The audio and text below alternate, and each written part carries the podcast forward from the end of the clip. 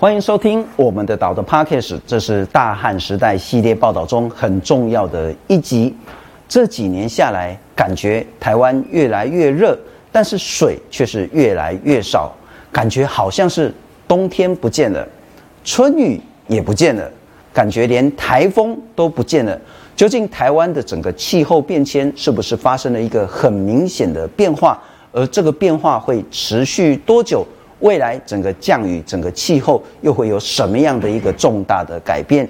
今天我们来到天气风险管理开发公司，这是台湾第一间民间的气象公司，很重要，也是一个老朋友彭启明。我们今天要来请教，究竟台湾整个降雨气候有什么变化？启明大哥，哎，新中好，哎，感谢感谢感谢谢谢。好，第一个问题先请教你，我们这几天呢在中南部晃了一圈了哈，嗯嗯，旱象真的很严重，很严重，对。好，第一个问题是说，为什么南部已经六百多天不下大雨？好，呃，第一个哈，其实是从呃去年六月。到今年三月一直累积的结果，干旱绝对不会说一个月不下雨就会干旱，是长期累积的。嗯哼。那去年六月开始到今年的三月，首先就是说，你看现在的最严重就是台南跟高雄嘛，哈。对。那加一次之，然后中部这边是绿色的，还好，相对的压力没那么大，而且开始有下雨了。那南部来说的话，其实是从去年六月。大概雨量呢，大概少了大概三分之，只剩下原来的三分之一左右。我可以看，我可以各位看你给你看这个数字。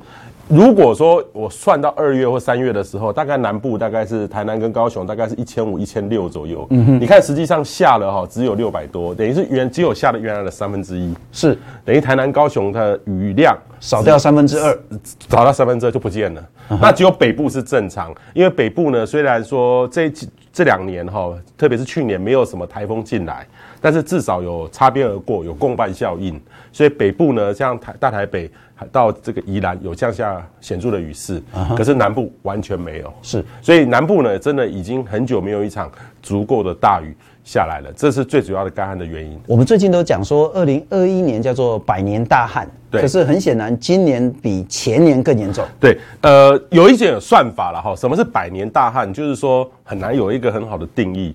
呃，现在气象局他们自己用这种新的统计方法，把每一个区域画出来。好，那画出来，那各位可以看到，这个是他们统计是一九九九到二零二三，等于是这二十二十四五年里面。最少的一年，特别是在南部这个区域是少之又少，基本上走到一个最极端值。等于南部等于是说，从今年的春雨又显著的特别少，去年台风没有补上来，然后没有显著的台风影响台湾，也没有任何西南气流，所以这个就是一个累积的一个原因。春雨不见了，是真的不见了，还是偶尔今年发生，明年就又回来了？呃，春雨有时候像去年的春雨就很多，去年的春雨很多。等于去年到这个去年的梅雨也蛮正常的，就是前一年的百年大旱完了之后，其实那一年还蛮正常的，有台风来，但是呃还算风调雨顺。虽然经过了中部的百年大旱，那这次换成的是南部，那南部呢很难去算说呃是不是第一名百年大旱，但是它的严重程度。不会亚于上次台中，甚至更为严重。嗯哼，那春雨来说的话哦，其实春雨的特征就是北部会有雨。你看，一二三月我们定义的春雨，一直要到四月才会慢慢回归到有一点雨。到了五月，南部大概就会回到正常，因为这时候风向改为吹西南西南风，所以南部就开始会有雨势。所以一般来说的话，我们南部。每年就是要一直撑撑到差不多五月中，是梅雨季，哈，梅雨锋面开始来了，整个风向转变为西南风了之后，才有的环节。万一四月到底，然后呢，春雨没来，五月梅雨是空梅，七月、八月、九月台风依然不进来的话，这样的风险，这样几率会有多高？非常高，非常高。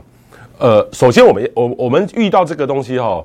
呃，现在基本上没有一个全雷打。我说的全雷打就是一棒打出去就结束了，旱象就解除了。现在大概未来一个多月看不到这样的状况。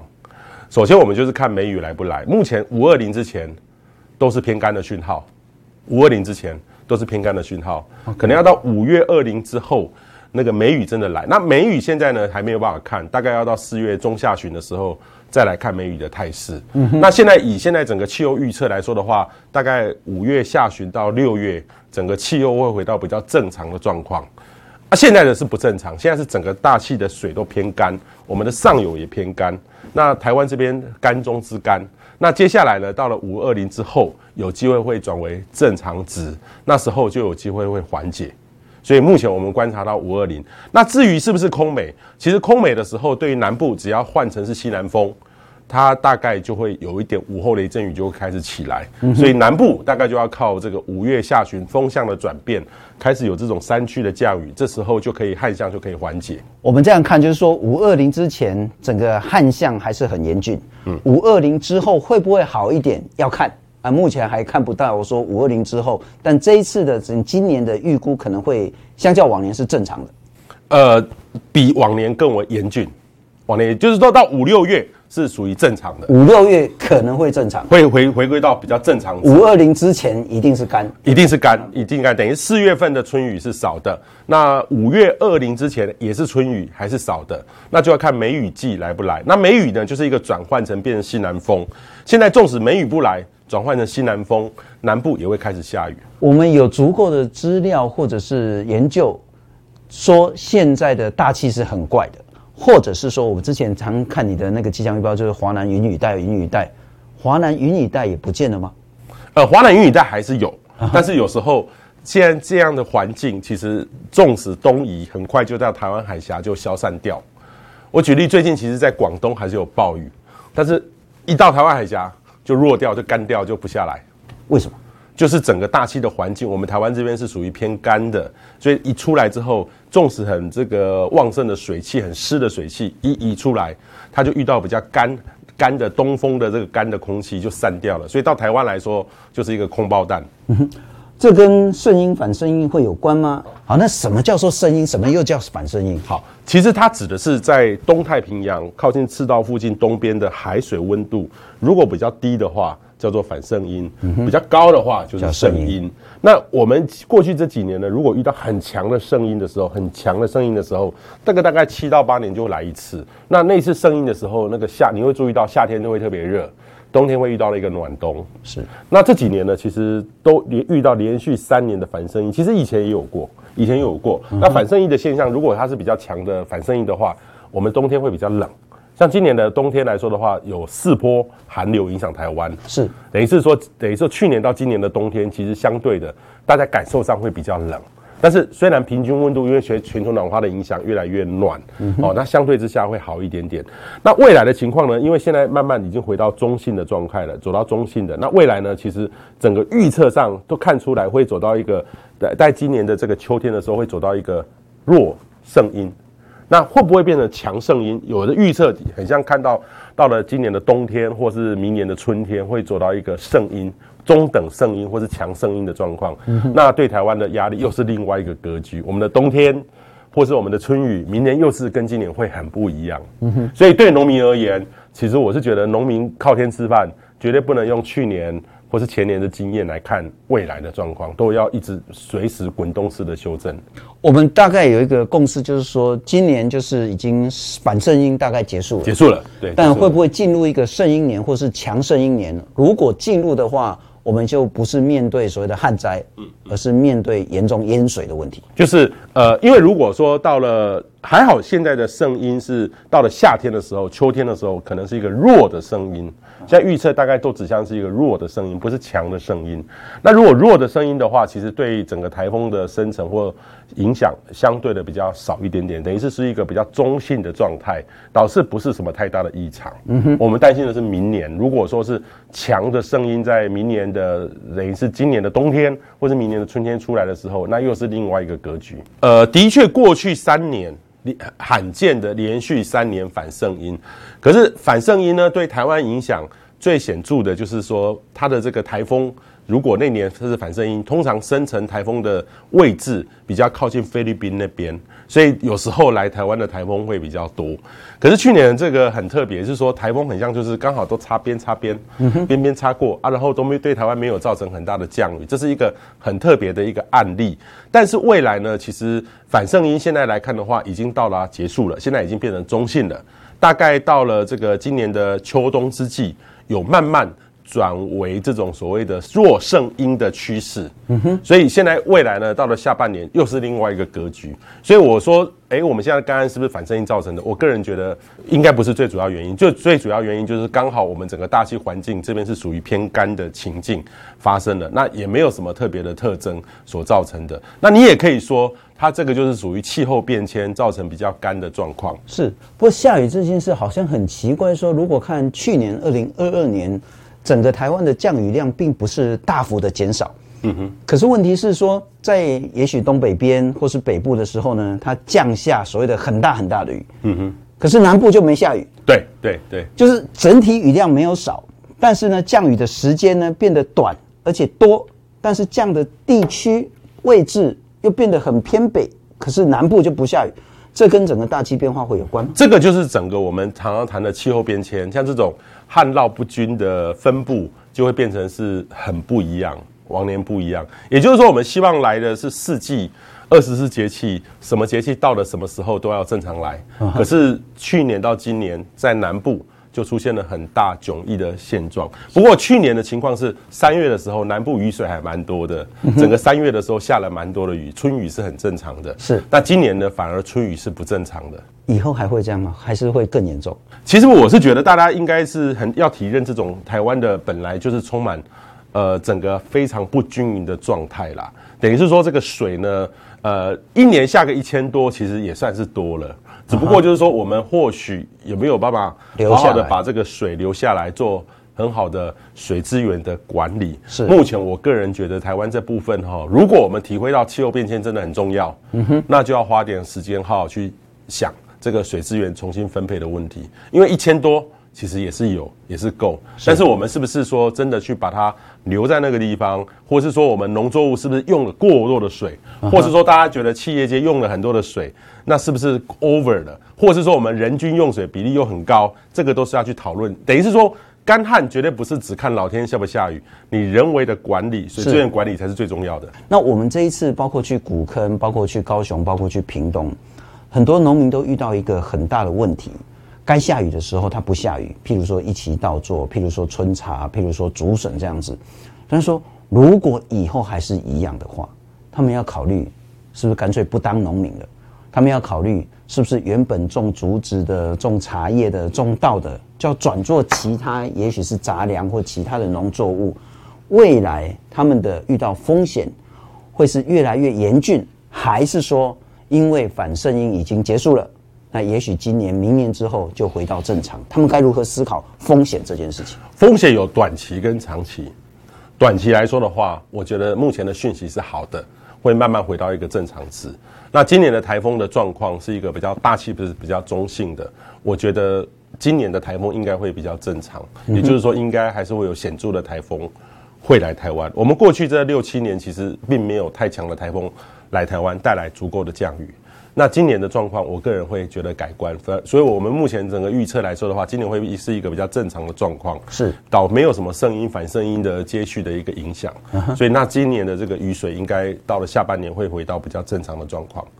那如果长期一点来看，讲到这个就是所谓气候变迁造成的冲击，像这样的这个呃，例如说我们上一次这个二零二一年的这个旱。其实到现在为止又跑出来了，是等于是说两三年就来了一次。我是觉得这个就是一个长期气候变迁的隐忧，所以农民的确要去想想到，说我如果是靠一个很耗水的农作物的话，那真的要想办法去改变了。要么就是你的灌溉水源要稳定，对；要么你可能要转做，对对。我我认为这个必须要去思考，甚至最高的农政单位也要去重新去。呃，布局说我的水量是多少？我怎么样去有效的运用水的环境？老天就给我们那么多，我们也都知道会有变迁。可是如果你都照过去三四十年前的一个做法，这行不通的。讲台风好了，其实已经三年台风没有正式登陆了哈。对。那我们去年有发布一个那个台风警报，是海上台风警报，好像是九月最晚最晚很晚很晚才来，好像是史上最晚发布海警的一个台风。对。好，那但是说。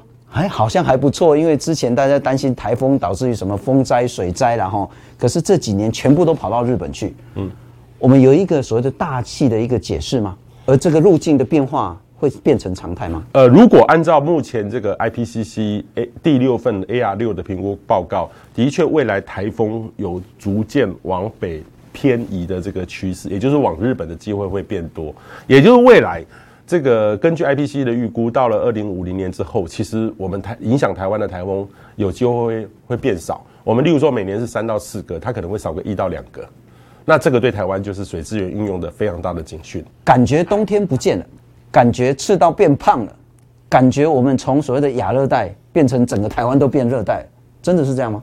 呃，很多的这个气候专家已经说。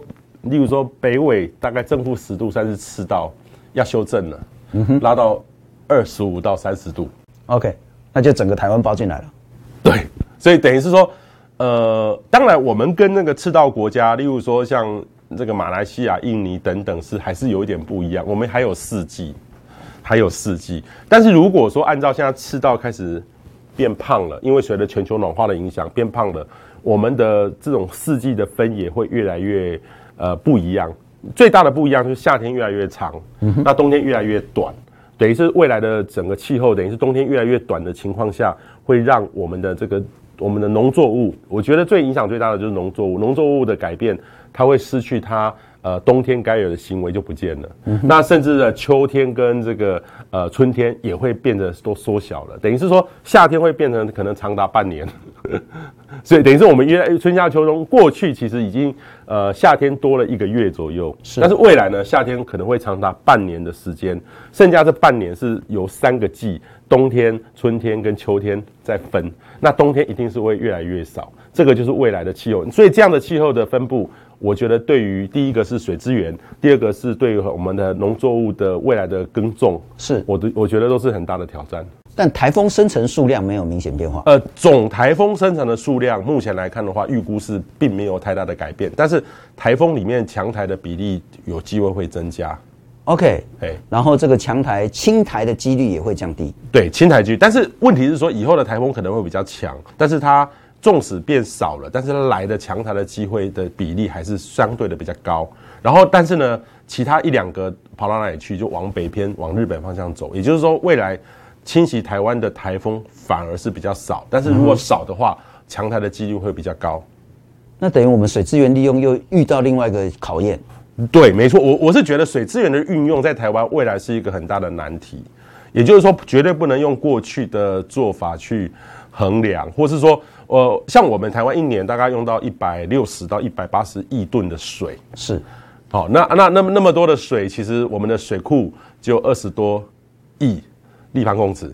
那那接下来呢，这个其他要靠什么？靠河川，靠抽地下水。我们其实地下水抽的还蛮多的，是。那以只不过我们现在很像地层下陷的问题，大家很像觉得以为解决了，可是现在其实抽的还比例还蛮高的。是。那未来呢？到底？你的河川的用水、浮游水、地下水，还有整个水库的水，这三个怎么去搭配？我是觉得每一个水利单位应该要有新的一个做法，重新去思考。好，那我们再好好来谈水资源管理。然后就是说，我们现在其实不外乎就是水库，嗯哼。但水库呢，要么就是靠春雨，要么就是靠梅雨，要么就是靠台风。而显然我们在降雨上遇到一个很严峻的考验，就是说旱涝不均。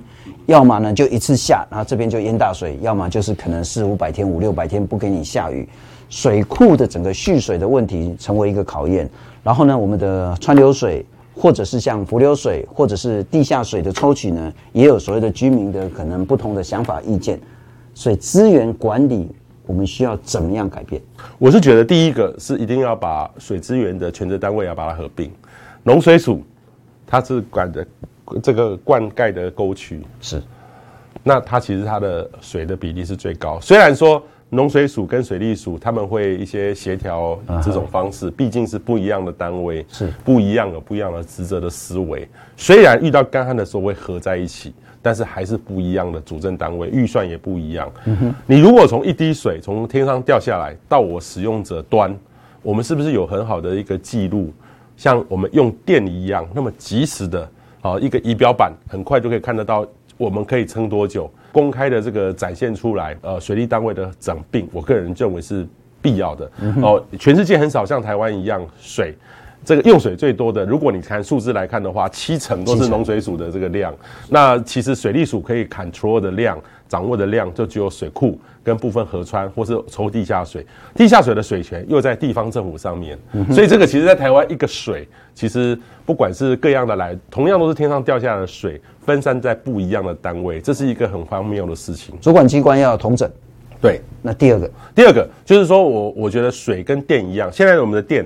很多都开始会采用这种数位的电表，是做更有效的。我们今天发多少电，可能需要多少，我们都知道。对对对，甚至说未来我们知道说它的这个会岁修或什么都很清楚。是，可是水我们看不知道哎，我们很像每年都只能从水库的水位去看我们接下来要什么灯号，可是我们。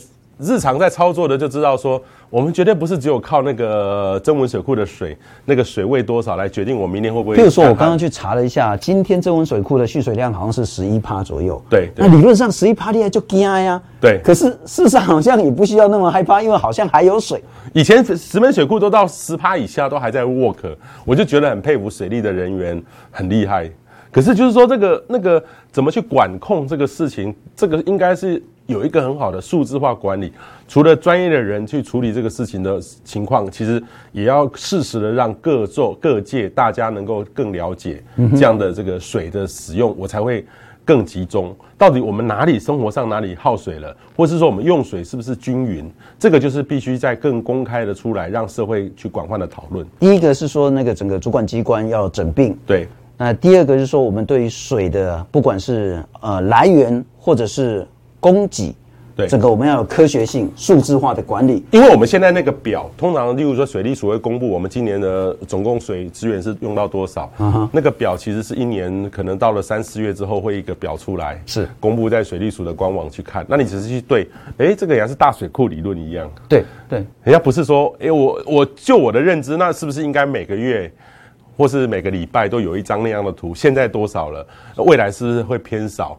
这样的一个即时像电管理一样的方式出来，可是目前我们我的观察还没有。呃，今年看起来，依照您刚的说法呢，整个大气在今年算是比较正常。也许在五月、六月之后呢，我们可能回归正常的降雨情形。嗯哼。可是，一年之后、两年之后、五年、十年、二十年之内，整个台湾包括气温的变化，因为现在真的是越来越热。包括降雨的变化越来越不平均，甚至越来越少，会有这样子一个趋势，一个大的改变吗？我们我以前念书的时候，大概是教科书或是统计，就是九年、十年一次大旱，对不对？那现在我们的经验基本上两三年来一次，两三年来一次，这个就是现在的状况发生了，而且每一次每一次都是要一直撑，很像很像就是期待那个九局下半来一个全垒打一样。啊，可是说真的，有时候是真的是输到脱裤子，然后然后用一切一切的手段去做解决，我觉得这都不是长久之计。我是觉得应该要善用每一次的干旱，去要去调整。例如说，例如说你仔细看，有时候到南部，虽然说都很旱的不啊，等于是非常旱，可是为什么有些田地还是有水呢？还是有稻苗在在种呢？地下水的管理超抽，这个又在地方主管机关。在全责，那有没有很多自己去挖的这个井，然后自己在灌溉呢？这个对国土的保育是什么呢？其实我是觉得都是一个很大的问号在里面。嗯哼，不过幸好今年可能还有机会，大家好好来面对、来修正啊！哈，非常谢谢天气风险管理开发公司的总经理彭启明彭大哥，谢谢，谢谢，谢谢，谢谢。